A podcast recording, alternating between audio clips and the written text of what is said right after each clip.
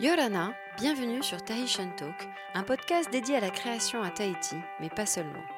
Nous vous proposons de vous faire découvrir des artistes qui, au travers de leur parcours créatif, sont ancrés dans la Polynésie d'aujourd'hui, loin des clichés. Vous écoutez Myriam Abono et je suis ravie de vous faire partager cette conversation avec mon invité du jour.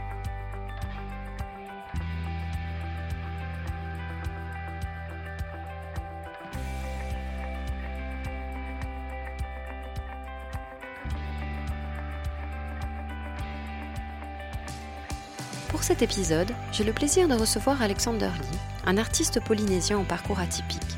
J'avais particulièrement envie de faire cette interview avec lui pour découvrir comment un jeune garçon qui a grandi à Maïna et que rien ne prédestinait à l'art a pu participer à des expositions d'art contemporain à New York et en Europe. Au travers de notre entretien, on comprend qu'Alexander est en perpétuel questionnement de lui-même, de ses origines, du monde qui l'entoure, et c'est très probablement la clé de son parcours avec un certain sens de l'humour et du second degré. Il y a surtout chez Alexander une forme de détermination qui force le respect, et l'on sent qu'il a dû se battre pour arriver petit à petit à finir ses études et tracer son chemin. Je vous invite donc à découvrir le parcours d'un Tahitien d'origine modeste et qui a réussi à conquérir New York et sa très belle leçon. Si l'on croit en ses rêves, rien n'est impossible. Alexander, bonjour et merci Yorana. euh, merci de me rejoindre sur le podcast.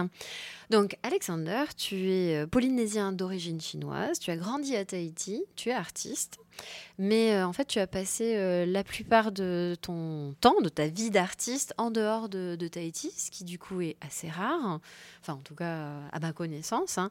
Et donc tu es un petit peu un ovni en fait sur euh, la scène artistique et créative polynésienne. Et donc du coup bah, ma première question c'est Alexander. il faut mettre un son d'ovni là maintenant. Et donc, du coup, ma première question, c'est bah, qui es-tu, Alexander? Waouh. Déjà, tu m'as tu m'as mis dans quatre cases là. Oui, non, mais justement. Alors, si tu veux sortir des cases, il n'y a pas de problème. Je suis d'accord avec toi, on a tendance à beaucoup se mettre dans les cases, mais euh, du coup, euh, laquelle ne te plaît pas? Polynésien, artiste? Parce que d'ailleurs, je me suis demandé, en te posant la question d'ailleurs, est-ce que, est que tu te définirais juste comme artiste, comme plasticien? Enfin, par rapport à ton travail hein, déjà Mm. et, et à toute la diversité de ce que tu fais. Je ne sais pas si artiste c'est un mot quand même qui est suffisamment large, mais si toi tu te vois plus comme dans une pratique particulière. Non, en fait, je pense que là où euh, je me suis consciemment dit que j'étais artiste, euh, c'est lorsque j'ai réal- réalisé que dans une activité, enfin dans une pratique artistique, dans une recherche plastique euh, d'artiste, je pouvais me retrouver en- dans tous mes, bah, tous mes cases, quoi. Dans tous tes modes d'expression Voilà. en fait. mais aussi tout- toutes mes curiosités, tous mes centres d'intérêt, euh, et que je pouvais faire un, ma- un amalgame à travers mon travail plastique de euh, déjà les quatre, cinq cultures que j'ai dans la tête, comme tu dis, euh, chinois, français, polynésien, américain, et puis d'autres cultures que j'ai pu côtoyer et, et, euh, et découvrir dans, en étant en dehors de Tahiti. Au travers de tes Ouais. voyages. Donc, du coup, alors pour revenir dessus, donc je disais bon, tu as grandi à Tahiti, ça c'est bon. On est bon là-dessus. Oui, oui. Et ensuite, Je tu suis es allé à Farimata et, à- et au collège Lamné. bon, c'est bon. Si- Donc si d'un authentique. Non, non. non, non, mais Et avant, juste j'étais à Tiperu Ah, plage. bah voilà, donc local. Mais du coup, ensuite, en fait, tu es parti faire tes études aux États-Unis, c'est bien ça? Alors, ouais. Alors, ce qui s'est passé, c'est que euh, euh, j'avais pas. Enfin, on avait un cours de dessin, une heure de dessin par semaine au lycée, tu sais. Mm. Euh, j'ai fait un bac B, sciences éco et sociales. Et on avait. On n'avait pas de très bons profs hein, à l'amener à l'époque. Mais enfin, j'avais pas vraiment de culture. De pratique de aussi pratique de dessin. C'était vraiment. je dessinais à la main, à maison, parce que j'avais cet intérêt-là. Euh, je, je lisais plein de BD, les X-Men, euh, les Marvel, tout ça en fait. Et c'est ça qui m'a poussé à vouloir euh, faire du dessin. D'accord. Euh, et ensuite, euh, donc j'avais pas vraiment de, de- comment dire, de d'éducation formelle de dessin, d'histoire de l'art, de de couleur même, théorie de la couleur, de tu sais, euh, on avait euh, Monsieur Bovy comme prof à l'amener. Et tout ce qu'il faisait, c'est qu'il lisait la dépêche tous les jours en cours. Et là, on avait un truc à recopier au tableau euh, pendant une heure. Donc c'était assez light comme programme, on va dire. Mhm. Et toi, dans ta famille, personne n'avait de pratique ou d'intérêt particulier? En fait, c'était juste toi qui t'intéressais à ça et... Mon frère aîné aussi ça, euh, dessine toujours. Donc on avait une sorte de petite compétition euh, entre lui et moi qui pouvait dessiner les choses euh, qui ressemblaient le plus, euh, tu sais, à John Byrne par exemple, qui est un artiste Marvel. et ce qui, était ce qui était marrant pour moi, c'est que comme j'étais plus petit, plus jeune, au début, j'avais, j'avais moins de compétences, tu sais, du crayon que lui. Et à un moment donné, j'ai vu que euh, j'avais commencé à dessiner par exemple les genoux de, de, mes personnages d'une certaine façon parce que j'avais remarqué que certains dessinateurs le faisaient. Et ensuite, j'ai remarqué qu'il faisait ça dans ses dessins. Ah, et donc j'ai fait ah mais c'est cool comment tu as fait le, genou de Phoenix par exemple tu sais et là il me fait ah ouais ouais euh, bah justement j'ai vu que j'ai vu comment tu l'as fait et je, je l'ai repris tu sais et c'est là où j'ai eu une sorte de tilt dans ma tête en me disant mais en fait je peux le faire. Je peux le faire. Mm. Tu sais, j'ai pas besoin de le copier. Il n'est pas meilleur que moi ou, et autre. Enfin, c'est mon frère aîné, mais je, je, je, peux le surpasser aussi. Enfin, ou en tout cas, je peux avoir ma propre euh, recherche. Et, et c'était mon premier peut-être euh, déclic. Ouais, ton premier révélateur. En me disant que ouais, j'avais quelque chose qui, qui m'était propre. Et donc, du coup, quand tu étais au lycée, tu t'es dit, euh, je veux faire des études artistiques? Oui, bah, sauf que j'ai une mère chinoise. je dis ça, sauf que j'ai une mère chinoise. Et, euh, et je vis dans une famille, tu sais, très. Euh, même si mes parents ont fait des études un peu, ils sont ouverts d'esprit ils n'avaient aucune idée de comment on pouvait euh, avoir une, une, carrière ou même vivre en tant qu'artiste. Je pense que c'est un petit peu le cas de à peu près tous les gens avec qui je parle, hein, moi y compris. C'est vrai que bon, on peut comprendre que quand on a 17 ou 18 ans, dire je, je, veux être artiste, ça peut paraître un peu effrayant pour les parents. Mm. Donc du coup, ils t'ont pas encouragé, c'est ça que tu veux me dire encouragé. Donc ils voulaient absolument pas que je fasse un bac euh, artistique non plus. Je pense que, je sais, je me rappelle bien, à l'époque, le seul, la seule filière artistique, c'était à Gauguin et c'était un bac euh, à 3. Donc, euh, je ne sais pas ce que ça veut dire maintenant. Il y avait une euh, filière artistique, j'ai fait ça. Ah. je vois. Et donc, mais je ne pouvais pas aller à Gauguin parce qu'il fallait que je fasse mon bac B. et donc, dans ma tête, je me suis dit, bon, je fais mon bac pour mes parents, mhm. mais quand je l'ai, je, le deal, c'est que je fais ce que j'ai envie de faire. D'accord. Et, et, alors, ce qui s'est passé, c'est que j'ai euh, j'ai postulé à ça. Alors, je ne m'étais pas dit que je voulais être artiste euh, non plus. Je pensais que j'aimais bien dessiner. J'étais intéressé par la mode parce qu'on voyait des défilés euh, de la Fashion Week française au journal télévisé pendant les Fashion Week françaises. Et c'est là où je me suis dit euh, que le, le médium de la mode était intéressant parce que c'était beaucoup plus contemporain que ce que je, de, que ce que je voyais en Polynésie. Et que. Euh, parce que.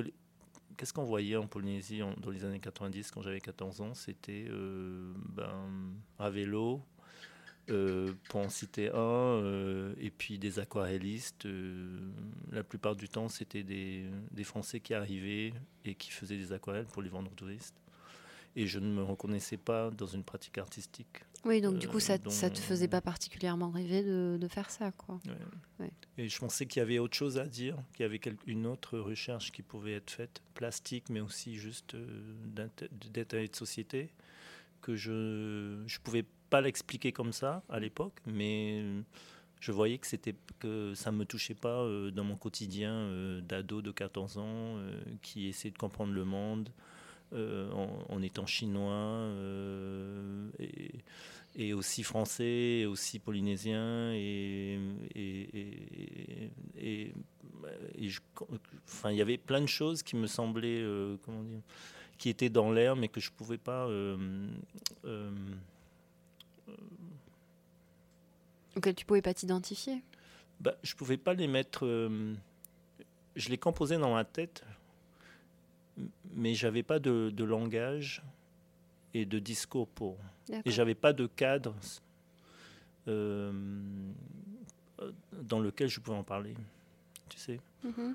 Donc, euh, et évidemment, je, je, ne me reconnaissais pas dans des aquarellistes qui faisaient des, de la peinture de fleurs. Tu, peux, tu peux dire. Hein des coquillages. Bon, je fais ça aussi maintenant. Hein, donc un peu, oui, non, mais fais tous un peu d'aquarelle pour le plaisir, hein, moi aussi. Non, mais je vois ce que tu veux dire, où on est dans une expression qui est, euh, qui est gentille, qui est propre, ou, justement peut-être qu'au-delà de la beauté de l'objet qu'on regarde, il n'y a pas vraiment d'expression, en fait, en tout cas pas plus à dire que, que la fleur, quoi. Bon, bref, du coup, tu avais envie d'autre chose. Disons ça.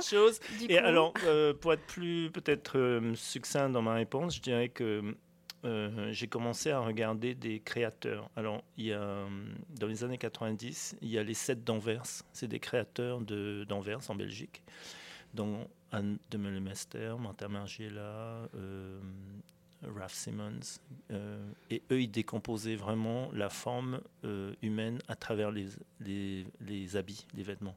Ray Kawakubo, par exemple, n'était pas une des sept d'Anvers, mais elle faisait partie de ces déconstructivistes euh, de la mode. Et donc, par exemple, Ray Kawakubo, qui n'est pas des sept d'Anvers, mais qui faisait ce travail-là, m'intéressait parce que tout d'un coup, je, regardais ces vêtements, je me disais, mais en fait, ce pas des vêtements conventionnels euh, il y avait vraiment une recherche euh, plastique dans sa façon déjà d'appréhender le corps humain et, dans, sa façon de construire ses vêtements d'une façon architecturale où, euh, par exemple, elle a ajouté des, des, morceaux de mousse qui te faisaient des grosses fesses, par exemple. Ah, d'accord. construisait, en fait, le, corps était construit ou reconstruit. Bah, alors, au lieu de, justement de se mettre des vêtements qui moulaient le corps, elle, elle, rajoutait des formes au corps à travers ces vêtements, par exemple, dans une de ses collections. Donc, dans, ce, dans cette optique-là, euh, tout d'un coup, là, je me suis réveillé, je me suis dit, mais c'est super intéressant ce qu'elle fait parce qu'elle elle, elle, euh, elle, challenge vraiment les codes de l'habit, du, du, corps euh, et de, de, la relation des gens à l'autre et, euh, et, même juste du rituel de s'habiller en fait. Pourquoi est-ce qu'on s'habille ben, bon, Pour cacher son corps, pour aller travailler et, ou alors, et donc ça devient un uniforme un peu. Ou alors on s'habille. Pour dire quelque chose avec sa tenue. Ou alors on s'habille pour plaire à quelqu'un, pour draguer quelqu'un, pour, voilà, pour émuler une image qui, on espère, vont attiser soit l'intérêt ou le désir de quelqu'un d'autre, ou alors c'est une sorte de recouvrement du corps pour aller travailler et se fondre dans une sorte de, de, masse euh, de, travailleurs ou salariales, tu sais, qui, qui doivent faire son bureau, euh, son travail euh, bureaucratique. Donc, euh, dans, ces créateurs de mode, je me suis dit qu'il y avait une création, enfin une, recherche plastique qui était vraiment intéressante. Et à 17 ans, je me suis dit, avec encore dans un milieu de Miss Tahiti, de Miss Teenager, de euh, chasse aux mannequins pour euh, la Marilyn Agency ou autre, parce qu'en fait, c'était un peu le débat de tous les lycées. Hein, qui va être la Miss Qui, ou alors, ah, tu sais, Ginelava va se présenter. Alors, si c'est une amie à toi, bon, ben, tu vas la supporter à l'élection. Enfin, voilà. Et, euh, et, ça, et chaque teenager devient un peu une, notoriété, euh, mm, comme une, personnalité publique euh, juste en étant Miss. Enfin, bref. C'est un ascenseur social aussi. tout ça pour dire que l'idée de l'image et du corps et de la recherche plastique dans des, dans des conventions comme ça de la mode et de l'habillement m'était intéressant. Donc je, je, me suis dit à, l'époque que je voulais faire de la mode. Parce que c'est là où j'avais vu certains modèles, euh, pas, pas mannequins, mais des modèles de créateurs, qui me montraient qu'il y avait une façon de, de, de, casser les codes et de faire les choses différemment. Et donc j'ai trouvé une petite école qui s'appelle l'Atelier Le Tellier à Paris, qui n'était pas très cher euh, et qui, euh, qui, qui, avait une première année de formation. Alors que c'était. Euh, en trois ans, tu pouvais faire un BTS de mode. Mais la, pardon, la première année était une, une, sorte de mise à niveau aux, aux écoles d'art. Donc tu pouvais faire une année Même de prépa. Même si tu n'avais pas eu de, formation artistique avant, en fait, avais... Donc tu pouvais faire une, sorte de prépa comme ça pendant une année et tous les jours, en fait, tu avais, euh, bon, c'était 6 à 8 heures de cours par jour. Ouais. Donc on avait 4 heures de dessin, 4 heures de dessin de nu, 2 heures de théorie de la couleur. Ouais, cours intensif. Voilà. Rattrapage. Euh, ben, tout. J'imagine que ça devait être intense du coup. Et, c'était à Paris. Et donc, euh, histoire de l'art et compagnie. Histoire de l'art, euh, perspective, un peu d'architecture. Qu'est-ce que j'ai dit de la couleur. Et, et c'est là où j'ai eu mon premier cours de dessin de nu, par exemple. Et aussi juste mon premier cours magistral de dessin en général.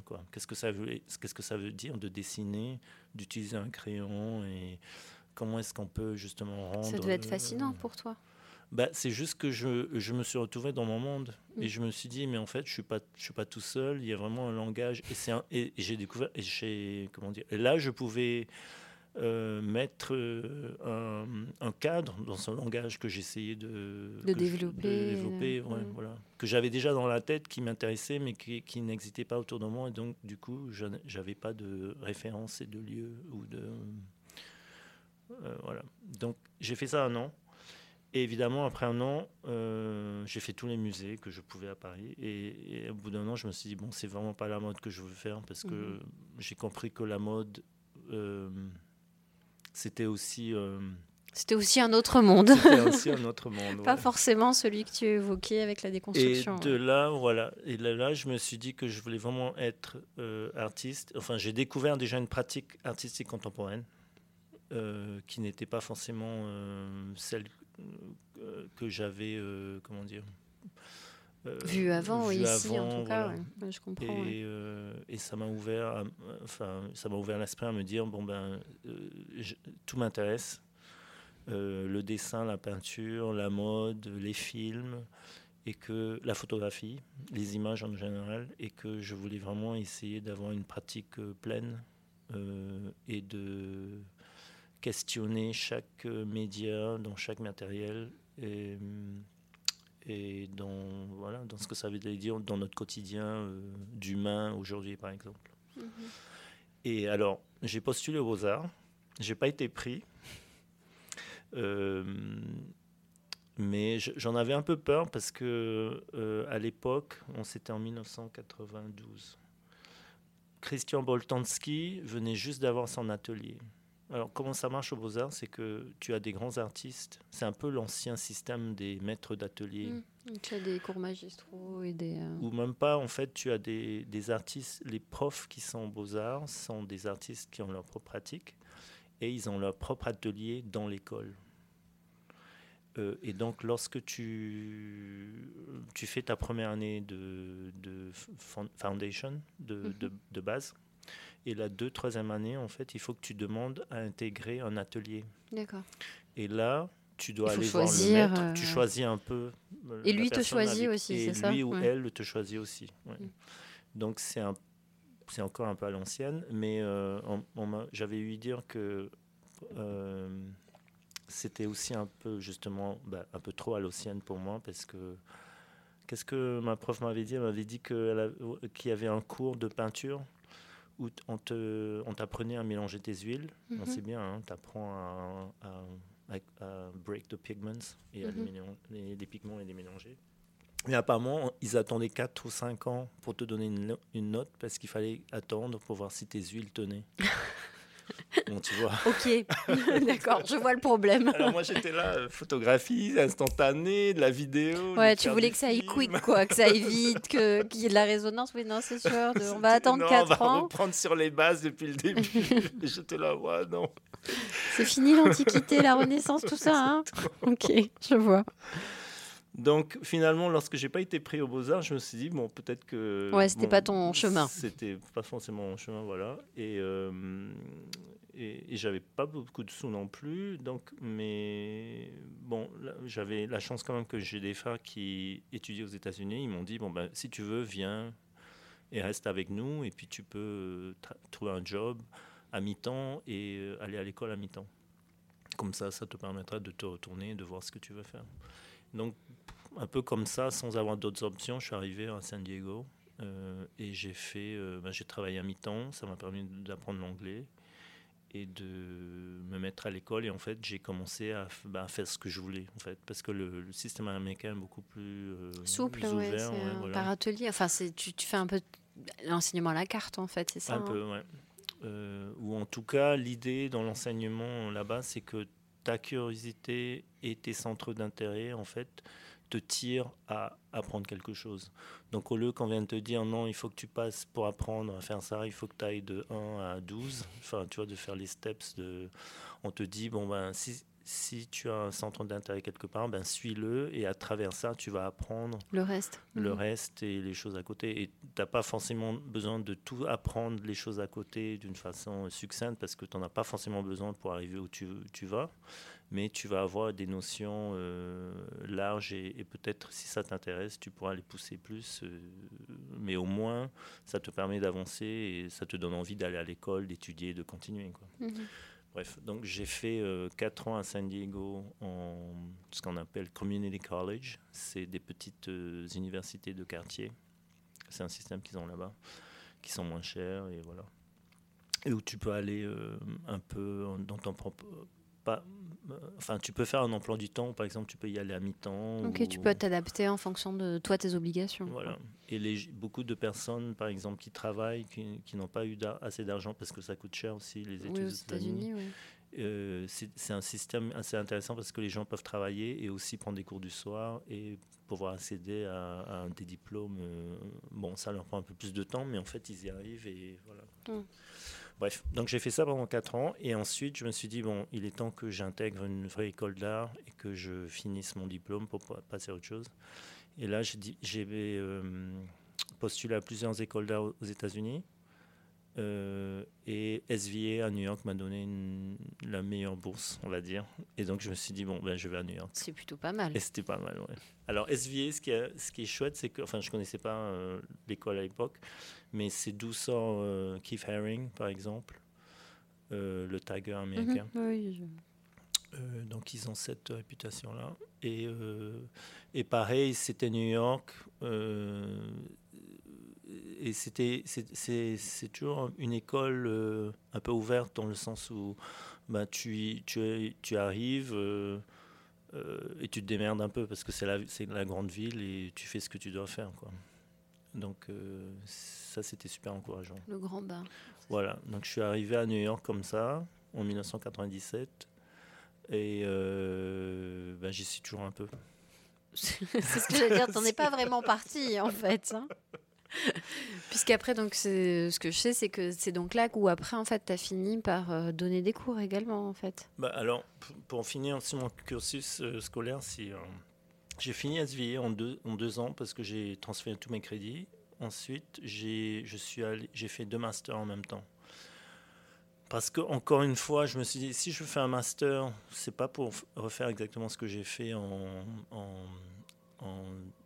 undergrad, comment on dit ça, en, sous-master en fait. Mhm. Là où euh, tu étais dans ton autre formation. Ouais. Mais je voulais essayer d'apprendre autre chose. Et euh, alors, c'était en 1999-2000. Et euh, l'Internet a, a, commencé quand? En 90, 97, 96, 97, tu sais. Donc euh, c'était vraiment le grand boom. Le tout début, Voilà, on était encore à, coder des trucs sur HTML, euh, tu sais, pour l'internet, à faire des super présentations en Flash et tout ça pour euh, en jeter sur le sur les sites web. Et je me disais, en fait, j'ai cette, j'avais cette curiosité de, du, du média numérique. c'était le début de Photoshop hein, aussi, tout ça j'avais euh, cette curiosité des médias numériques, mais aussi de ce, du média de l'Internet. Mais j'avais, j'étais pas, euh, comment dire, je suis pas un geek quoi. J'avais pas ce truc où je pouvais euh, apprendre de moi-même et voilà et, apprendre à coder tout seul. Et je me suis dit j'ai besoin d'une formation pour le faire mais je veux pas une formation euh, d'ingénieur évidemment euh, parce que je suis pas voilà. donc j'ai trouvé un, un, programme qui s'appelle ITP Interactive Telecommunications Program à NYU et ce qui était chouette dans ce programme c'est que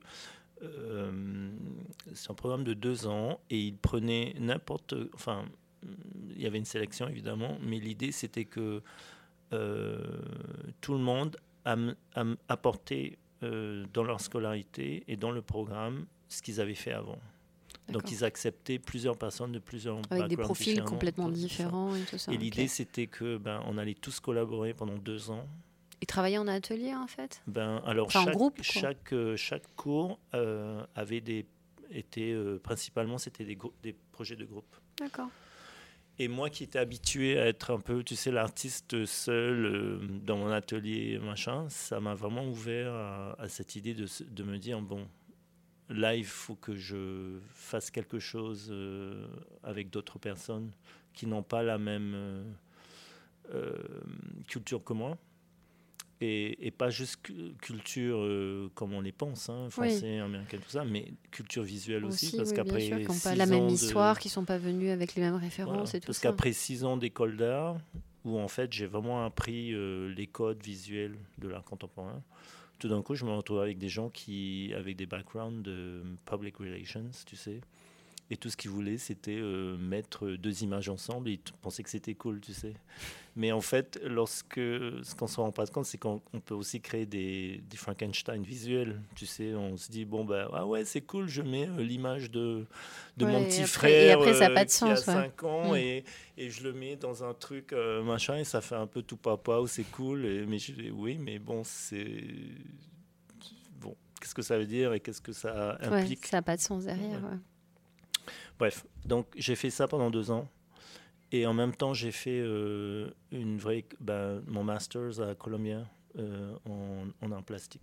Et je m'étais dit que, et je voulais pas le faire l'un après l'autre, parce que je m'étais dit, j'aimerais avoir cette euh, sorte de cristallisation de ma formation. Tant que tu es dans, les ma tête, études et Ouais. être à fond. Quoi. et que je, je voulais à la fois avoir cette pratique d'atelier d'artiste et aussi apprendre les nouveaux médias et que d'avoir ces deux justement juxtaposés, euh, ces deux types de, de, de cursus qui se juxtaposaient dans ma tête pendant que je le faisais en même temps.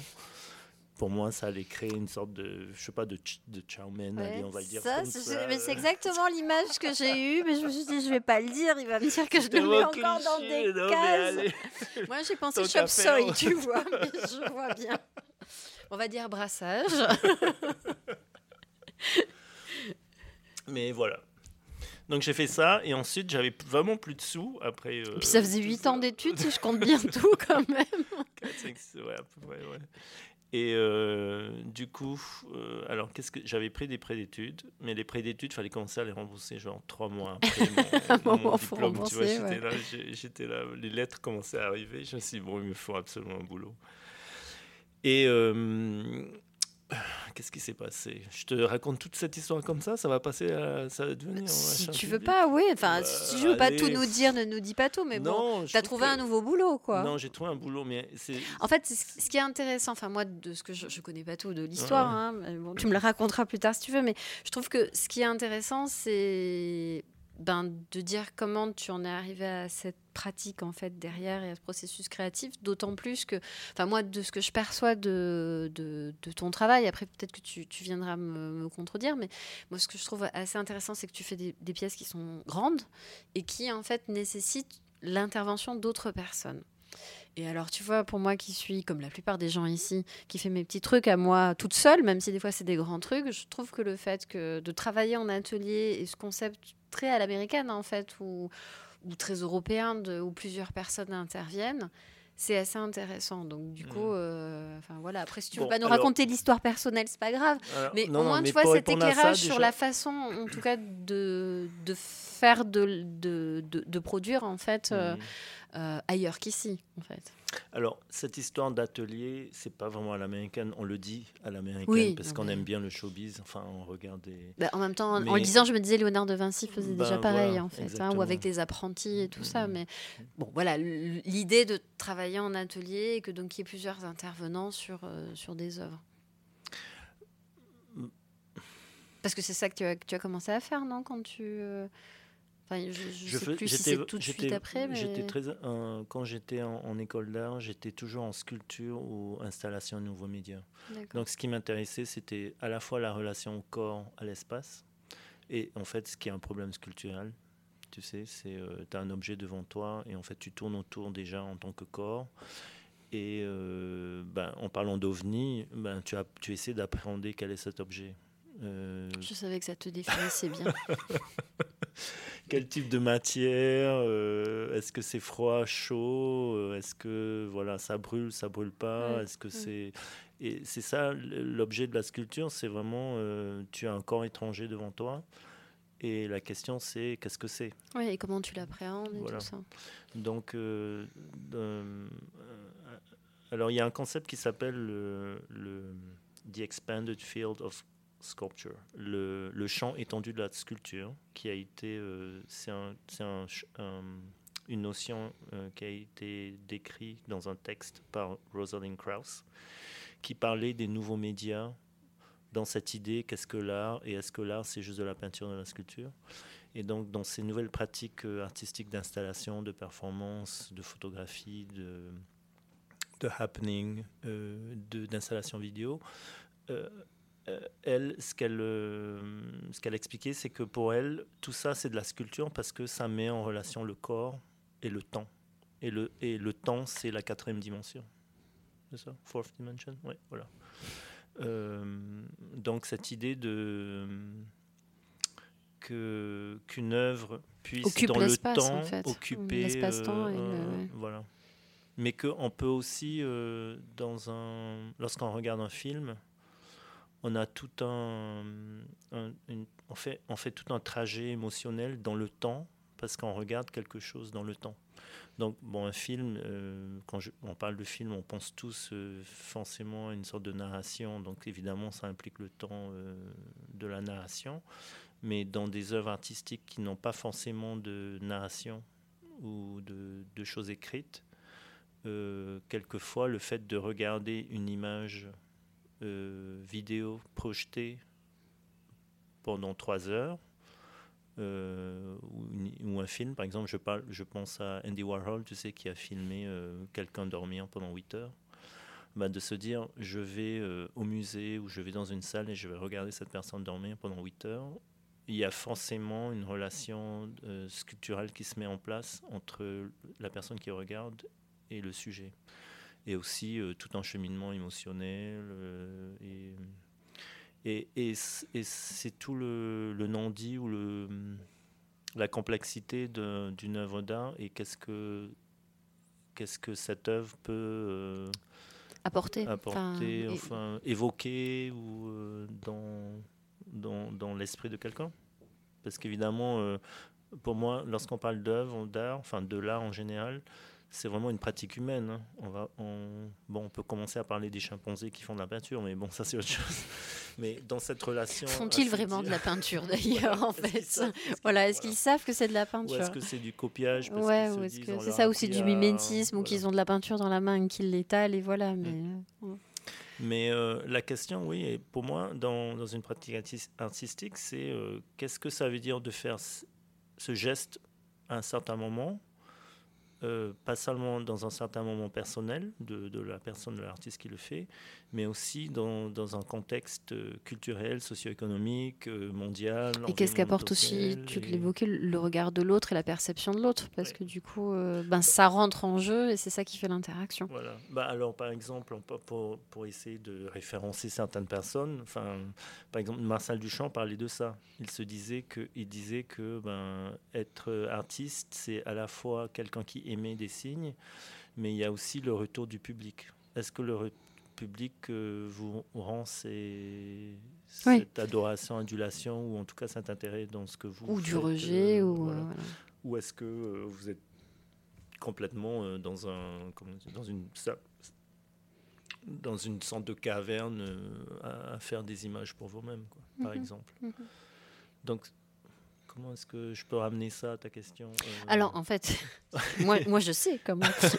Donc, toi, concrètement, en fait, la première euh, œuvre que tu as créée, euh, c'était dans quel contexte? Enfin, je veux dire, ah. tu. Euh, oh bah, parce que là, du coup, je fais un raccourci puisque tu veux pas me dire la première fois que. Non mais, que, euh, en fait, ma question, c'est que je sais que tu, bon, depuis entre le moment donc où tu as fini tes études et maintenant, tu, sais que... Tu, tu, es beaucoup invité dans, dans pas mal de, de, musées en Europe ou aux États-Unis d'ailleurs aussi pour faire des installations. ok, mm. qui en général sont des installations plutôt grandes. Euh, avec euh, j'allais dire avec une interaction architecturale aussi quelque part parce que j'ai l'impression, enfin en tout cas, j'ai jamais eu la chance d'en voir, hein, mais en tout cas des photos que je vois de ton travail, j'ai l'impression que la, surface, la, taille des murs, la surface du bâtiment est, est hyper importante. Et que donc si tu veux tu quelque part tu amènes ton travail dans cet espace et qu'il y ait une espèce de, de réponse en fait entre l'espace et ton travail tu parles, là, pour être plus spécifique, tu parles du projet que j'ai fait au Musée d'art contemporain d'Anvers. Oui, c'est ça, par exemple. Ou alors le mural que j'ai fait à Vilnius. Euh, c'est ça, c'est ça. Et qui, qui, étaient deux projets qui différents, différents mais, euh, voilà. Ok. Et donc voilà, ma, question en fait, c'est comment on en arrive, au-delà de comment on en arrive dans le fil de son histoire à, à produire ce genre d'œuvre. Mmh.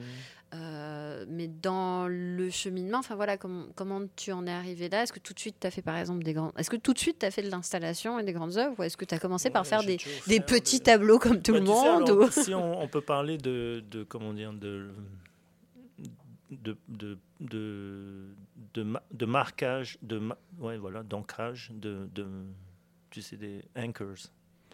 Je t'avais dit que quand j'avais fait ce dessin des, genoux que de, mhm. Phoenix et c'était une sorte de premier tilt. Et le, peut-être un deuxième tilt que je devrais euh, mentionner comme anecdote, c'était que mon père une fois m'a donné une petite, euh, m'a offert une petite, euh, un, petit appareil photo, tu sais, jetable. un jour et une des premières photos que j'ai prises en fait c'était un selfie on appelle ça des selfies maintenant, avant ça s'appelait des autoportraits. Mais je me suis mis devant un miroir euh, et je me suis pris en photo avec le flash. je me suis pris en photo devant le miroir. Donc la photo qui en résultait, c'était euh, moi devant le miroir. On ne voyait pas mon visage parce que le flash, avait éclaté dans tout le miroir.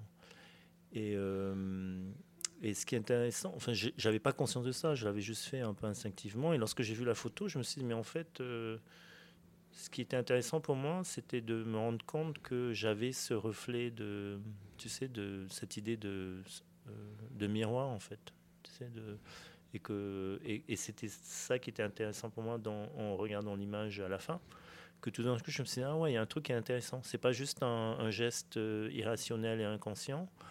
Euh, il y avait vraiment une sorte de je pouvais pas mettre les mots dessus parce que sur, sur le, sur le moment, c'était le geste. je me suis dit, il y avait un truc là-dedans. Et c'est en voyant la photo que là, j'ai compris ce que j'avais, mon geste, en fait.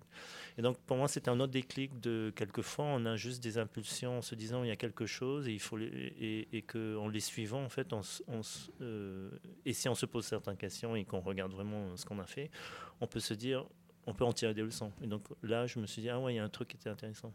Par exemple, les, les par exemple euh, pour continuer cette histoire de photographie, euh, j'étais. Euh, ensuite, il m'a amené, avec mon appareil photo, il m'a amené à, au zoo de. Non, c'était. Attends. Le SeaWorld de Hawaï, tu sais.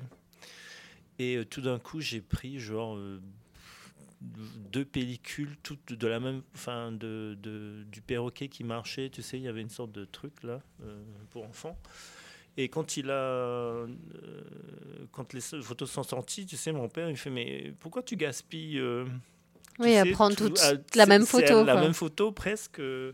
Et du coup, tu gaspilles la pellicule, tu gaspilles l'argent de, tu sais, de pour, pour faire développer les photos et les tirer, tu sais. Et j'avais au début, je me suis dit, ouais, c'est vrai, peut-être que. Mais lorsque j'ai regardé les photos, je me suis ensuite rendu compte que pour moi, c'était vraiment un, euh, c'était presque comme faire un film, tu sais, avec ma caméra. En fait, c'était un film, quoi. Que je, que je, image par image, Je m'étais dit que si je remettais toutes les images comme ça, ben, ça me ramenait à ce moment-là. De, voilà, de l'image, du film, du truc qui défile. Et, et donc, ça, c'était une autre, euh, comment dire, euh, comment dire entre une, entre une ouverture euh, dans ma conception de qu'est-ce que ça voulait dire de faire des images, par exemple. Mm-hmm. Euh, donc voilà. Mais tout ça ne me dit pas comment tu arrives à faire de grandes installations par magie. non, je sais, je sais, par une photo, on en fait plein. Après, euh, je, sais bien qu'on n'en fait pas du jour au lendemain, mais. Alors, pour être spécifique, bon, par exemple, pour le projet d'Anvers, faut, parce que c'est plus peut-être qu'il faut être plus spécifique dans, dans, dans, ma, dans mes réponses. Euh, c'était une invitation euh, d'un commissaire d'art et il faisait une exposition sur, avec des futuristes. Les futuristes, c'est aussi ce qu'on peut appeler des prospectivistes, c'est des gens qui, dans l'académie, quand on a dans l'école, ils étudient le futur. Et mhm. l'idée, c'est n'est pas des charlatans, c'est pas des voyants, c'est des gens qui, euh, par exemple, travaillent pour des gouvernements, ils sont consultants ou pour des corporations qui veulent essayer de connaître, faire des projections sur le futur pour, pour essayer de, par exemple, comment la société va évoluer? Comment les sociétés vont évoluer? Est-ce qu'on aura besoin de, de, tirer des lignes téléphoniques ou pas? Parce qu'après, voilà, on se rend compte qu'on a traité problème de l'eau, enfin voilà. Voilà, parce que par exemple, en Afrique, ils n'ont jamais euh, tiré tous les lignes téléphoniques, ils n'en ont plus besoin parce qu'avec la téléphonie mobile, on a juste à mettre des poteaux et voilà. Donc, euh, si on avait, on savait par exemple 20 ans avant qu'on n'avait pas besoin de, tirer plein de lignes téléphoniques euh, sous la terre ou dans l'air, peut-être qu'on n'aurait pas dépensé autant d'argent. Bref. Donc, ces gens qui font ça. Et ce qui est intéressant, c'est qu'ils voulaient mettre en parallèle ces chercheurs du futur, entre guillemets, avec une pratique contemporaine euh, d'artistes. Euh, parce que, bon, ils trouvaient que c'était intéressant dans, dans le dans la gestuelle, parce que finalement, lorsqu'on essaie de, de travailler dans, dans, le futur, on travaille aussi un peu dans une sorte d'éther, d'inconscient collectif et de, de signes euh, et d'interprétation de ces signes. Et que peut-être que c'était intéressant euh, en, en, 2017, c'était il y a deux ans, d'essayer de, parler de ça euh, à ce moment-là. Donc il avait choisi différents artistes pour l'exposition.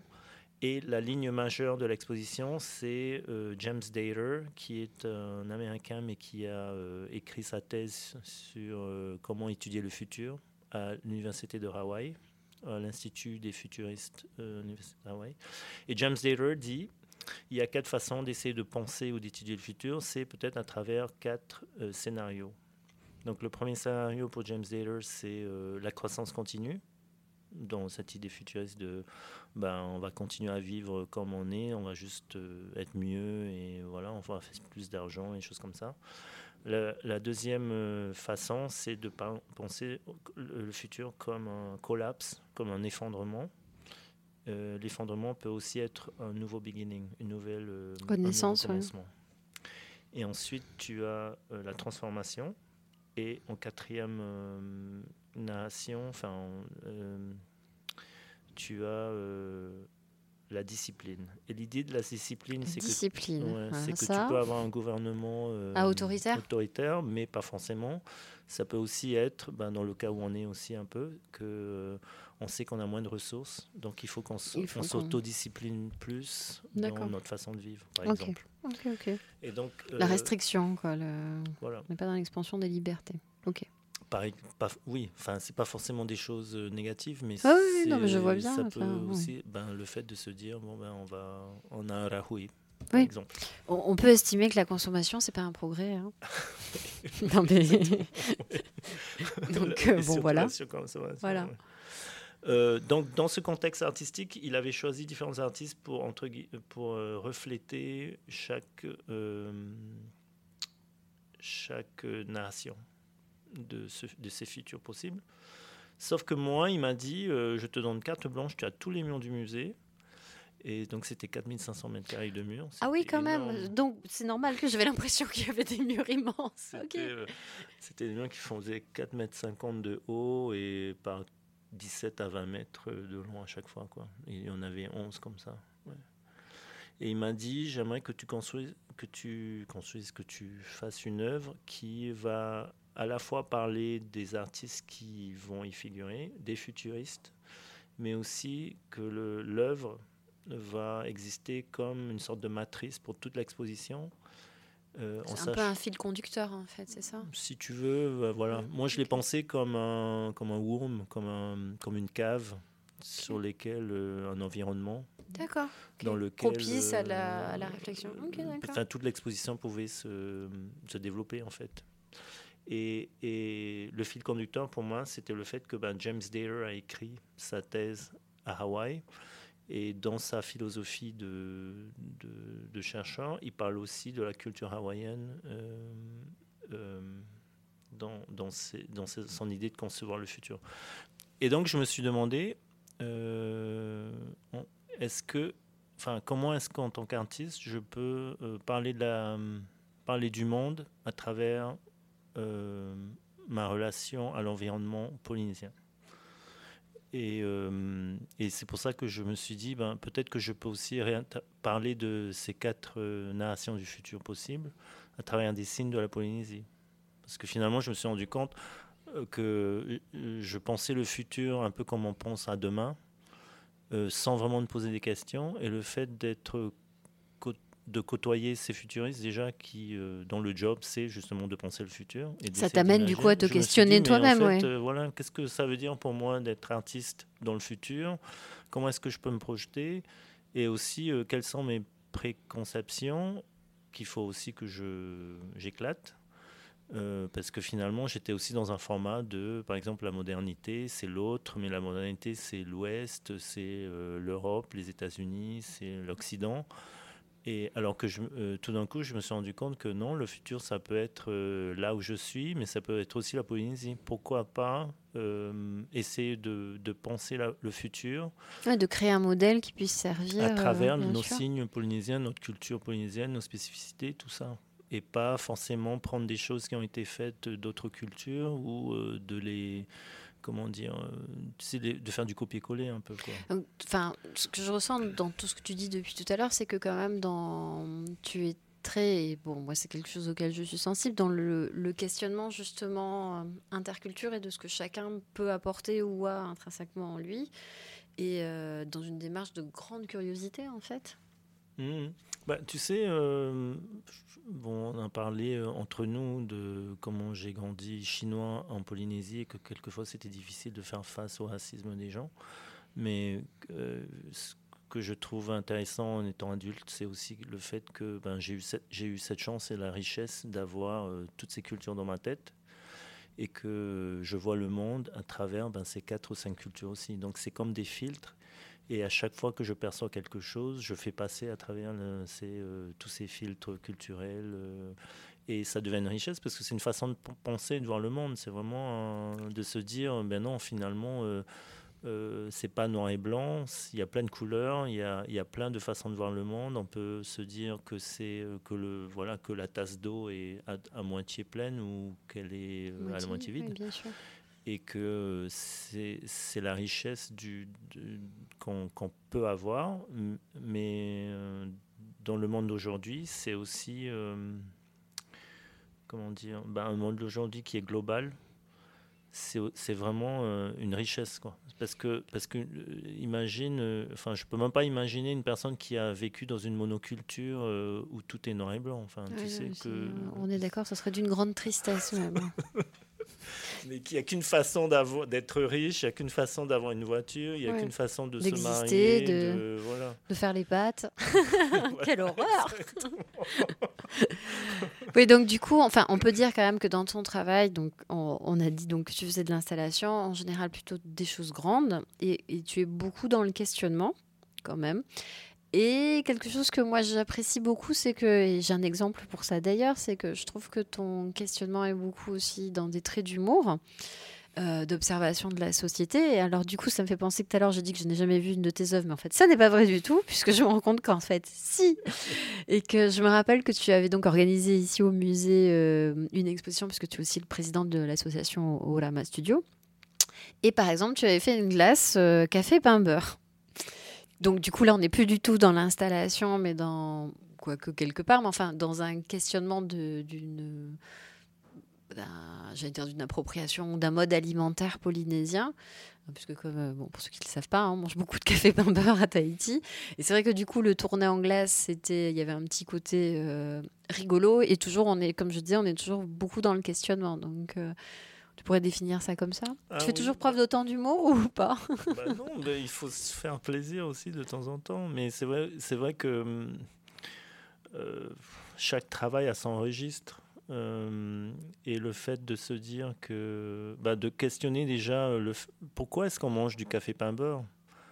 Alors qu'on a du poisson dans la mer, on a euh, des fruits qui poussent. Euh, bon, on a des saisons, mais les choses poussent. On n'a pas des saisons euh, très, comment dire, marqué, très marqué où les choses ne poussent plus. Donc, on peut encore s'alimenter avec les choses de la nature pendant toute l'année. Et le fait qu'on ait cette culture coloniale, ben finalement, c'est un peu ça, où, euh, les produits de première nécessité ont été euh, votés comme étant le café pain beurre, et que le gouvernement a décidé de, de dire à la population que ben, si on n'a pas d'argent, on peut au moins s'alimenter avec euh, un pain baguette à 50 francs, c'est 50 centimes d'euros, même pas et euh, du café euh, soluble bien sucré avec du beurre beurré et que ça nous sustainerait, ça, ça nous nourrirait, ben, je trouve ça un peu... Euh, comment définir ça? Ben, C'est super bizarre, quoi. Oui, c'est un regard sur la société que tu apportes. Et, et, et, au lieu de prendre un temps, comment dire de victimes ou de, d'accusateurs, je pense que c'est beaucoup plus intéressant de se dire bon ben, on va Tournons ça avec humour et, et, amenons les gens à se questionner sur pourquoi on fait une classe. Euh, pourquoi on mange ça déjà et pourquoi du coup on pourrait pas manger une glace euh, café pain beurre? Parce que finalement, euh, quand on en a marre de, quand on préfère manger, quand on, est, on a 5 ans et on se dit je préfère manger un, de l'ice cream, de la glace, plutôt que du café pain beurre à midi, ben pourquoi on ne pourrait pas faire une glace café pain beurre Qui a eu beaucoup de succès d'ailleurs hein, pendant le temps de, de sa présence. En, plus, euh, pour, pour, parler un peu de l'œuvre en elle-même, ce qui est intéressant, c'est aussi le côté euh, éphémère de, de l'œuvre parce qu'elle est consommée. Et euh, dans cette histoire de société de consommation, je crois que c'est intéressant de, se, de commencer à se dire mais pourquoi, l'œuvre, euh, enfin on consomme des images comme on consomme des œuvres d'art, des expériences, des choses comme ça et que euh, consommer quelque chose, ça fait aussi appel à d'autres sens qu'on a et, à tout cela. D'ailleurs, est-ce que ça faisait partie des, des, des, questions que je voulais te poser? Est-ce que toi, tu définirais ton travail comme quelque chose d'éphémère, justement par le fait que c'est souvent des installations qui sont faites sur des des thèmes particuliers qui te sont donnés, donc pour lesquels tu bâtis quelque chose. Alors même si après, bon, j'imagine qu'il te reste des choses, mais elles sont plus mises en place dans, dans, le même, euh, dans le même environnement. Donc du coup, pour toi, c'est aussi, ça fait aussi partie de, de ton travail? Bah, ce qui m'intéresse, c'est cette relation de la sculpture. Donc, évidemment, si c'est de la peinture, entre guillemets de la peinture, enfin, si c'est de la peinture murale, par exemple, euh, euh, lorsqu'elle est plus grande, ben, il y a un rapport au camp qui est différent. Évidemment, tout d'un coup, on, ne se projette plus sur une toile sur un châssis, dans une fenêtre, par exemple. On est vraiment dans un espace qui nous englobe, un environnement euh, presque total, entre guillemets.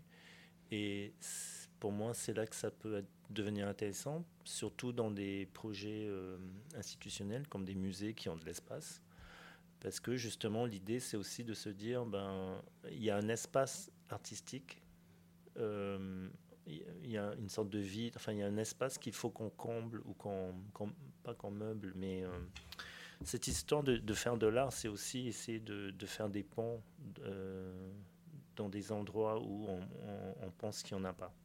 Donc le fait de se dire, je vais partir de ma maison, de mon quotidien, je vais aller dans un musée, dans un espace, et avoir une expérience, ça peut aussi être ça. Et de se dire qu'au lieu d'avoir une image dans, dans, son, dans sa maison ou dans ses toilettes ou dans son bureau, une petite image, on peut aussi transposer ça dans un autre espace et, et vraiment vivre dans, dans un univers. Donc pour moi, c'est ça qui est intéressant dans, dans la, le, le scale. l'échelle, la grande échelle. Des, des, choses, ouais. Mais après, je fais aussi des très jolis petits dessins. C'est vrai Écoute.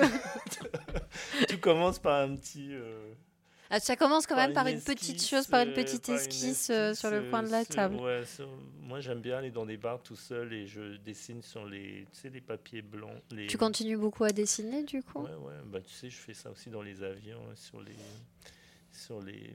Tu dessines pas sur les sièges quand même. Non, non, mais sur les, comment tu appelles ça les trucs Les serviettes Les serviettes papier, tu sais, RTIT Pour que tu prends beaucoup d'ailleurs. Hein. J'ai noté que tu as la, grande chance d'être ambassadeur de RTIT bah, J'ai eu la grande chance de pouvoir les, aider à dessiner cette nouvelle Ce que j'allais dire, à faire le, logo, puisque tu es aussi euh, le concepteur de leur, bah, de leur charte graphique et, de leur logo. Donc, euh, donc vraiment plusieurs casquettes. C'est vrai que tu ne fais pas que du grand, tu fais aussi des choses plus euh, qu'on peut transporter avec bah, soi et du quotidien d'ailleurs. En parlant de signes, je pense que bon, j'ai quelques comptes à régler. Non, je, bah, ce qui m'était intéressant, c'était déjà cette idée de la tiare, parce qu'évidemment, euh, déjà la, compagnie aérienne en elle-même, euh, sans moto, c'est Totata River. Donc c'est notre notre avion euh, notre oiseau, notre avion. Et, donc il y a déjà une charge émotionnelle euh, d'appropriation euh, mm. que, que, le public a émotionnel, bien sûr. du fait que ben, c'est une compagnie aérienne qui représente la Polynésie française, Tahiti, la Polynésie, mais aussi sans savoir-faire, comment dire, dans l'aéronautique contemporain. Et donc c'est une, une prouesse, comment dire euh, technologique qu'on ait euh, ces, avions déjà ici, qu'on on sache les, déjà, euh, enfin, toute l'organisation d'une compagnie aérienne, quoi, par exemple. Et de là à cette idée de dessiner une, fleur, enfin le logo de, la compagnie qui doit en fait quelque part aussi représenter toute la Polynésie, mais aussi la rendre palpable à des personnes qui ne la connaissent pas c'est super difficile. C'est vraiment un, travail de traducteur. Ah oui, j'imagine oui, que ça a dû être un gros challenge pour toi. Et, et, et, à la fois, euh, j'avais en face de moi euh, ben, un commanditaire qui, était, euh, qui voulait faire la refonte de, de sa marque, mais aussi de, des gens, qui, les, les, personnes qui travaillent pour la compagnie, qui, sont très, qui étaient très, comment dire, attachés, attachés à, à l'image qu'ils en avaient déjà. Donc c'était vraiment ouais. là, ça devait être très émotionnel, ouais. Pour tout le monde, parce qu'en fait, comment est-ce qu'on on peut dessiner une fleur de tiare pour tout le monde en fait, parce mhm. que chacun a sa propre fleur de tiare dans la tête. Donc d'essayer de mettre en image quelque chose qui allait euh, euh, plaire à tout le monde, c'est impossible, mais euh, c'était le challenge. J'ai entendu. Et, pas seulement ça, pour, pour la population locale, on parle de 200 000 âmes, mais c'est aussi. Euh, oui, à l'étranger, sur la, le cahier des charges de, de, faire ce type de travail, c'est aussi se dire, mais comment est-ce que les gens à l'étranger vont. Le percevoir et le comprendre, bien sûr. Et, et, et, même si ils, ils, ne connaissent pas cette fleur, se dire, bon, ça, ça représente à la fois euh, la technicité euh, d'une culture, mais aussi euh, sa façon de se représenter, sa finesse, son, voilà, son goût et tout ça. Comme quoi, tu vois, ta curiosité, ton questionnement t'ont amené à plein de plein d'expériences différentes. Et donc, On va dire ça comme ça. Euh, mais oui. et donc, what, what's next? Qu'est-ce qui se passe après? Parce que donc là, tu reviens de d'Europe, il me semble. Ah, ou tu as participé à des conférences plutôt, non? Ou tu J'ai fait bah, cette année, j'ai fait ce projet euh, au, au, au Centre d'art contemporain de Vilnius, qui est dans la Lituanie, qui est un ancien pays soviétique mais qui fait partie de l'Europe maintenant. Et par exemple, là, ce qui était intéressant, c'était euh, parce que finalement, quelquefois, on m'invite à des projets et je peux pas forcément, euh, même si tu, même si euh, je, peux aussi être un ovni.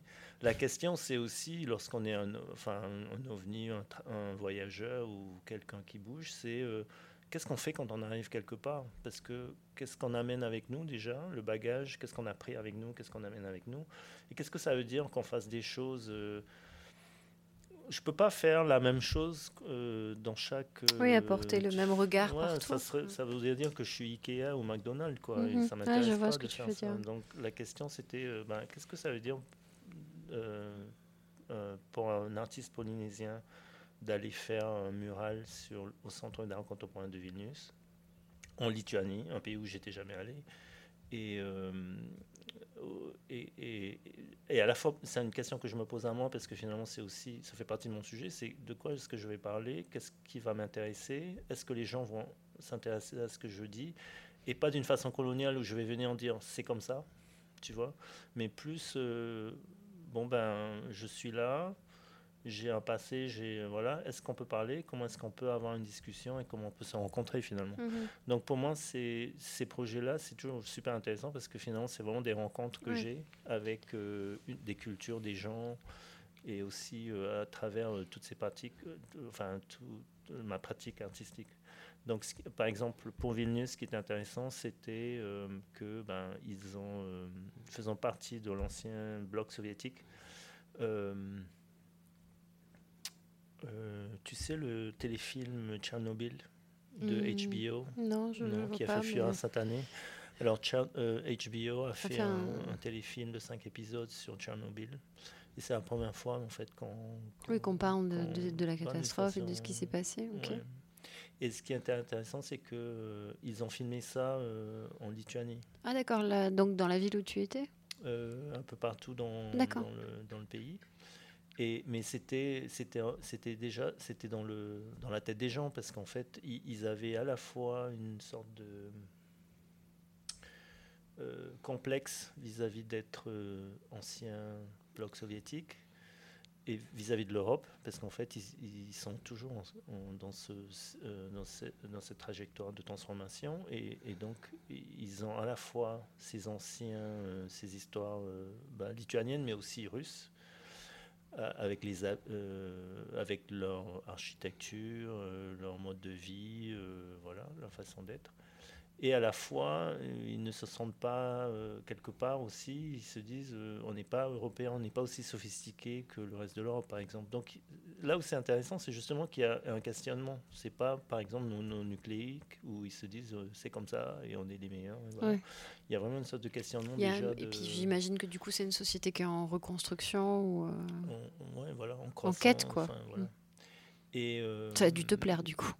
c'était c'était épatant et et, et, et tu sais j'ai une pratique où je parle aussi j'ai une série de, de travaux où je par- parle aussi des 30 années du CEP Oui, du de- nucléaire, oui, je me rappelle, oui. en France et, et ce qui est intéressant dans ce sujet là c'est que c'est toujours même si en Polynésie on en, on en parle d'une façon revendicatrice maintenant euh, c'est toujours un, un sujet d'actualité parce que pourquoi est-ce qu'on veut euh, pour- pourquoi est-ce qu'on ne veut pas que la Corée du Nord ait l'arme nucléaire ou que l'Iran ait l'arme nucléaire?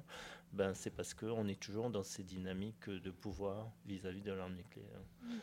Donc, euh, même si ça fait depuis 96, ça fait euh, presque une vingtaine d'années qu'on ne fait plus d'essais euh, en Polynésie, c'est quand même quelque chose qui a existé ici et c'est aussi, comment dire, un savoir-faire que technologique, une technologique que la France a pu avoir grâce à ses essais ici.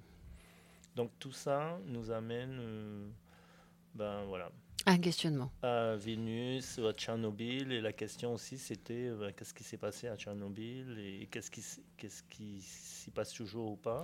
Et donc là, du coup, tu as euh, créé une œuvre là-bas euh, où tu as amené des choses que tu avais déjà créées? Alors j'ai- j'aime bien composer les choses sur place, ouais, parce que finalement pareil. Oui, c'est en réaction à l'environnement, du coup. à, ce que- à la demande- enfin, à la thématique du projet et aussi à, voilà, à ce que j'ai dans la tête à- au moment de la, de la création. Et, et en plus aussi, c'est cette histoire de me dire, mais qu'est-ce que ça veut dire à ce moment-là lorsque je le fais Mhm. Donc là, c'est un mural qui allait euh, durer les quatre mois de l'exposition qui, a été, qui, qui allait être repeint euh, plus tard, repeint dans le sens euh, cou- recouvert et détruit. Donc éphémère. Ouais. Et donc pour moi, l'idée c'était qu'est-ce que je peux dire en quatre mois de mon passage là-bas euh, à ce moment-là. Mhm. Et euh, donc c'est un mural en fait qui est en, cinq tableaux où je dans la comment dire dans la filigrane du mural de gauche à droite j'ai réutilisé des euh, des motifs polynésiens de triangles. Donc il y a des compositions en triangle parce que je me suis dit que euh, dans l'histoire de l'art, par exemple les impressionnistes euh, et les modernistes se sont beaucoup in- in- intéressés aux cultures primaires et à l'époque on parlait d'œuvres primitives. Donc par exemple Picasso, un, un tiki euh, marquisien par exemple, il avait une collection de masques africains aussi. Euh, et je me suis dit, ben, finalement, euh, il, fallait euh, comment dire, remettre en exergue cette relation que le modernisme a à travers des cultures indigènes, par exemple. Et que dans, ce contexte de, de, la Lituanie, qui était aussi dans, une, dans un contexte de, dans un processus de recherche identitaire au monde, que c'était intéressant de, parler de ça là-bas. De confronter. Euh. Donc en fait, je fais et euh, alors aussi parce que euh, je sais pas si je le dis assez d'une façon assez éloquente, mais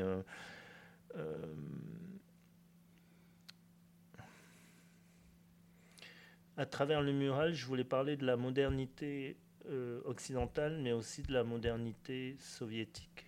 Et, lorsqu'on parle, lorsqu'on parle de l'histoire de l'art euh, en Occident, elle n'est pas la même que celle qui, s'est passée, que celle qui a eu lieu euh, euh, en, en, Union soviétique, bien, sûr, bien sûr, où c'est pas du tout la même vision en effet. et où d'ailleurs l'art a eu un impact très fort et a été beaucoup associé en fait au, pouvoir. Bah, c'est devenu, mais dans, dans, dans l'Occident aussi, en fait, après la Deuxième Guerre mondiale, qu'est-ce qui s'est passé? Euh, euh, les blocs, le bloc euh, socialiste soviétique a décidé que le, et la Chine aussi que le social realism, la façon de peindre réalistiquement, socialement réalistique, comment dire le, réalisme. Le réalisme social, voilà. Était le comment dire le mouvement artistique homologué par par les politiciens. Donc l'idée c'était que ben à travers euh, un réalisme social, on pouvait euh, euh, parler de, de, la souffrance du peuple et de, de l'amener à, travailler pour sa patrie, sa mère patrie. alors que en Occident, par exemple, les États-Unis, ben, ils ont choisi qui? Ben, Jackson Pollock, par mhm. exemple.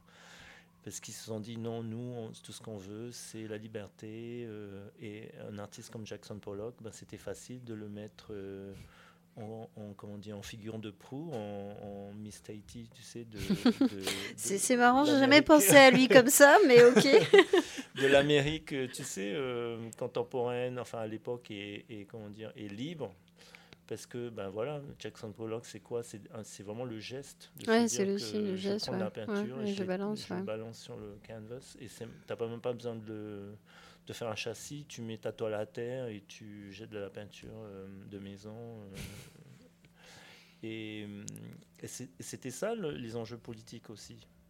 Ça sera ma punchline pour ce podcast. Jackson Pollock est la Miss Tahiti de l'Amérique. Nous sommes en pleine euh, élection Miss France, Miss Tahiti qui va vrai, Miss France. C'est vrai, c'est vrai. tu as des influences. c'est intéressant. Et donc, euh, donc du coup, ça, c'était ta dernière expo euh, Cette année, oui. J'ai fait un projet, bon, c'est pas, c'était pas une exposition, j'ai fait un projet à Caen, aux Beaux-Arts de Caen, euh, à l'ESAM, sur l'invitation d'une amie qui est professeure là-bas, Myriam Michita. Et j'ai fait un workshop en une semaine où, avec des élèves de, de là-bas, on a fait un workshop de monotype Mhm. Les monotypes, c'est, tu sais, c'est ah, j'adore. sérigraphie, mais tu le fais pas en série, tu, tu, peins sur une plaque de métal ou de bois ou, et tu fais des impressions. Ah, je vais t'embêter pour qu'on fasse ça. Ah ouais, ouais, j'adore. Mais tu sais, alors ce qui. Déjà, j'adore faire les monotypes j'ai fait une série d'explosions justement Ah oui, mais justement sur les, sur les essais, non? C'était des... Ah, d'accord, ok. Parce que, en fait, je me suis rendu compte que Gauguin avait une pratique aussi d'instant et de monotype. Mhm. Et qu'il avait inventé une sorte de. Enfin, ce qu'il utilisait fréquemment ici comme processus, parce qu'il n'avait pas de presse, c'est qu'il, euh, par exemple, sur cette table de bois, il, euh, bah, il mettait de l'encre. Ensuite, il mettait sa feuille par-dessus et il dessinait derrière la feuille. D'accord. Donc le fait de dessiner, tu sais, avec une pointe, bah, tu avais ce, ce, style. transfert mm. tu vois, tu as de l'encre sur le papier. Et il a fait plein de, de, pièces comme ça. Alors ce qui m'était intéressant, c'est euh, vis-à-vis du nucléaire, c'était de représenter ces explosions à travers le style, enfin, ou cette méthodologie que Gauguin avait inventée en Polynésie. Donc j'ai fait une série de monotypes d'explosion où en fait j'avais de l'encre sur une plaque de plexi et je dessinais avec du de la térébenthine qui absorbé non en fait lorsque tu mets tu sais, la térébenthine sur de, de l'encre à huile en fait ça, ça fait des bulles tu sais ça se dégrade comme ça s'évapore en fait et en fait, ça a visuellement euh, donné cette, cet effet un peu d'explosion. Mhm. je, je, me rappelle de, ces, de ce travail. Donc je me suis dit, à quand? Nous ça fait en Normandie. ça fait sens, du coup. C'était peut-être intéressant de parler de Gauguin et de sa pratique euh, artistique euh, en Polynésie, mais là-bas, avec des étudiants français, bien français d'ailleurs, qui n'est beaucoup, enfin, aucun d'eux n'était déjà venu en Polynésie. Et de, et de parler justement de. Rassure-moi, il savait que Gauguin était venu en Polynésie quand même. Je vais te dire, Mais euh, pareil, parce que finalement, euh, bah, euh, le, eux, par exemple, je pense qu'au début, ils pensaient qu'ils étaient comment dire, issus d'une culture mononucléique, mais quand, quand parlons de, de l'altérité de cette façon-là, euh, quelques-uns ont compris qu'en fait, ils n'étaient pas. Euh, oui, que c'était pas qu'un seul bloc et qu'il y avait beaucoup, beaucoup d'autres rapports, en fait. Euh. Mais que même eux, dans leurs origines, ils, peuvent être, ils peuvent avoir d'autres origines, pas forcément. Enfin, j'ai pas envie de parler de couleur de peau, mais Enfin, il y a plusieurs façons d'être euh, différentes, différentes. Oui, et puis comme tu dis, d'avoir euh, d'absorber différentes cultures également, pas forcément que c'est aussi parce que peut-être tu vis dans des endroits différents, euh, voilà. Hmm. Donc, Mais aussi parce qu'on est tellement formaté par l'éducation qu'on peut avoir, de, de se dire c'est comme ça qu'il faut être parce qu'il faut être dans la société et que. Ah bah, c'est clair que, enfin, moi, je, pense hein, que ça fait partie des, euh, des chances du métissage, c'est que euh, a priori, quand tu es, quand tu vis avec des gens qui ont deux cultures différentes, tu es tout de suite du coup confronté au fait qu'il n'y en a pas une qui a raison. tu apprends très vite qu'en fait, il y a plusieurs versions des choses et qu'au final, c'est intéressant si elles arrivent à s'accorder. Ça t'apprend beaucoup sur la vie. c'est une très bonne leçon. c'est pour ça quand on revient aux aquarelles. Euh. oui, voilà. c'est un petit côté calme. Et donc, dans, l'ironie de, de, de, mon geste, c'est que ouais, finalement, j'ai fait j'ai dessiné une tiare. Ben, c'est vrai, c'est vrai, j'y avais pas pensé, mais tu vois, au final, on y revient tous. Puis bon, le joli, ça a un côté rassurant, faut quand même l'avouer. Et donc après, donc. Mais il faut euh, toujours se méfier des, de, du joli et des, des choses qui, de l'eau qui dort. Hein. Alors, oui, surtout, enfin, peut-être, peut-être surtout, faut pas faire du joli pour faire du joli ou parce que c'est rassurant, mais faut que si on décide de faire du joli, comme tu l'expliquais par rapport à la tiare, ça a un sens derrière de symbole pour les gens. Donc, ça, ça a du sens. Tu aurais fait une tiare moche, c'est sûr qu'on aurait eu du mal à s'identifier. Et, euh, voilà, peut-être tu n'aurais plus pu voyager par RTT Inouï et poursuivre tes aventures artistiques. Euh, on est d'accord, c'est une question de goût, on est d'accord, mais bon. En tout cas, une tiare qui ressemble à une tiare. Mais le, le, goût, ça se cultive aussi. Hein, je, suis d'accord, je suis d'accord, mais bon. Et donc, du coup, c'est quoi ton prochain projet? Ah, le prochain projet. Ben, J'espère qu'on pourra faire une, une, euh, une, nouvelle exposition au musée de Tahiti avec Orama Studio. Et eh ben, il me semble que c'est en chemin.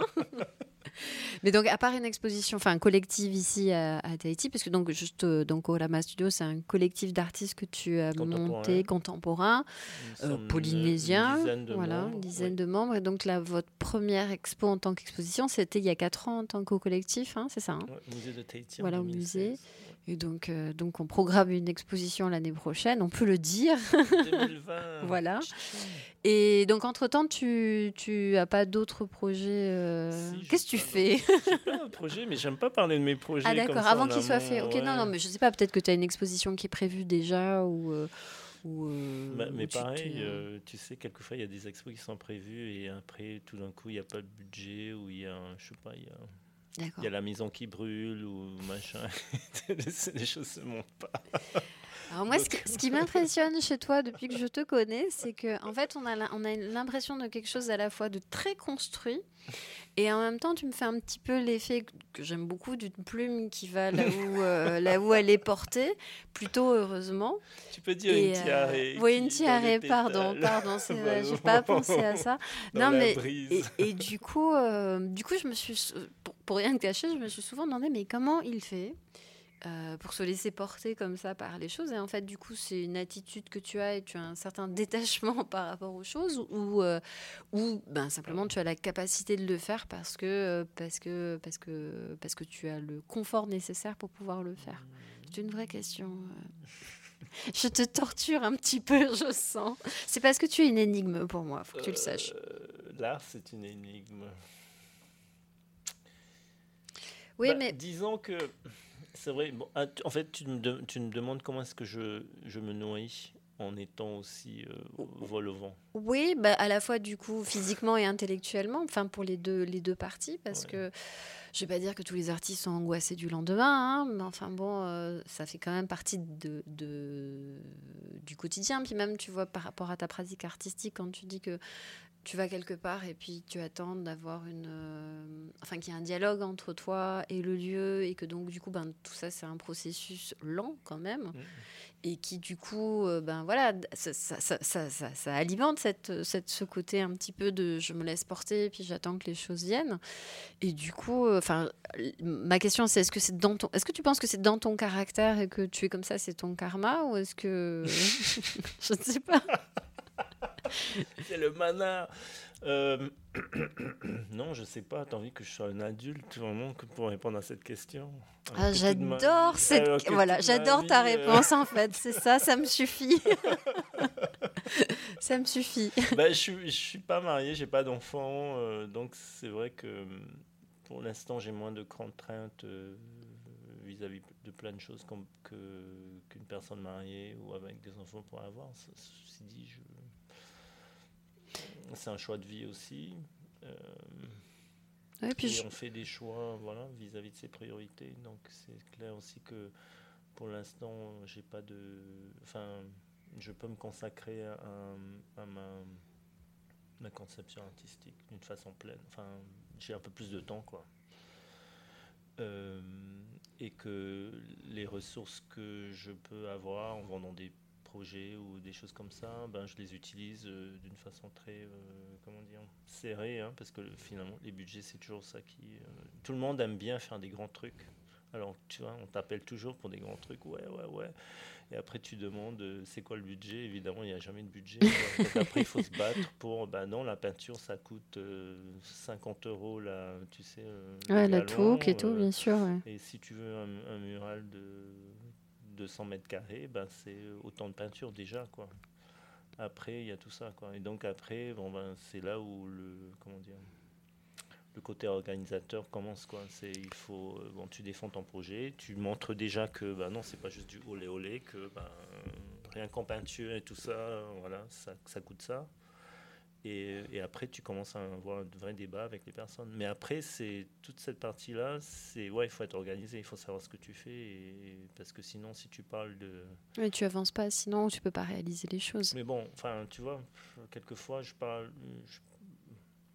Quelqu'un m'a parlé de faire une, une, sculpture publique ici dans un parc. Évidemment, il n'y a pas de budget. Et je fais, mais euh, regarde ton parc. Tu as des arbres qui font presque 10 mètres de haut et donc, tu veux une sculpture publique qui, qui en jette autant que l'arbre. Mais donc, ça veut dire que ben, il faut que la pièce soit assez conséquente visuellement déjà, tu vois. Et, euh, et, et, même lorsque tu parles d'infrastructure publique, ben, tu dis ben, combien ça a coûté Ça t'a coûté pour mettre juste ce lampadaire? Un lampadaire euh, dans un parc public, c'est 2 millions CFP, c'est 20 mm. 000 euros à peu près.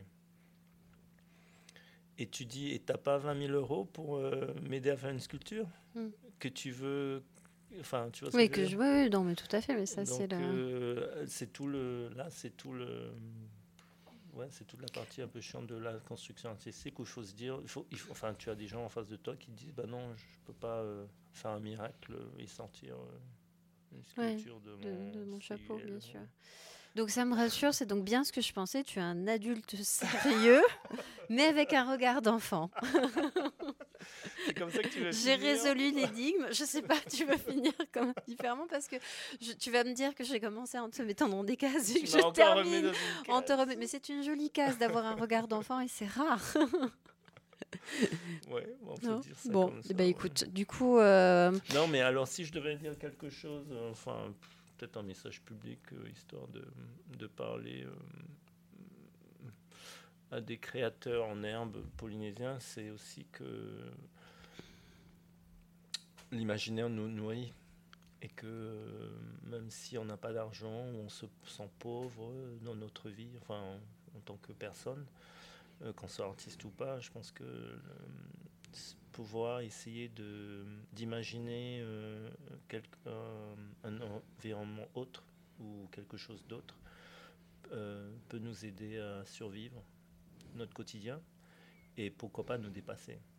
Donc ça commence par là, je pense, cette histoire de, de curiosité, mais aussi de d'inspiration, c'est de se dire ben ben oui, on peut commencer de nulle part et faire des grandes choses. On peut commencer par faire un tout petit dessin euh, sur un papier, euh, tu sais, de bar, et que euh, ces trois traits deviennent une installation, une sculpture euh,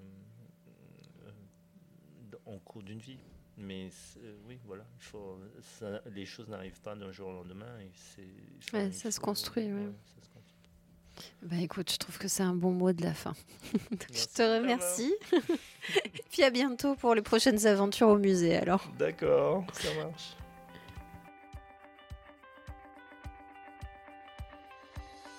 Merci d'avoir écouté ce podcast. Tous les liens cités dans notre entretien sont disponibles sur notre site internet. Vous pourrez également ainsi en apprendre plus sur notre invité du jour. N'hésitez pas à vous abonner au podcast, à laisser un commentaire et une note sur les plateformes d'écoute. Cela nous aidera à le faire connaître et ça nous encourage énormément.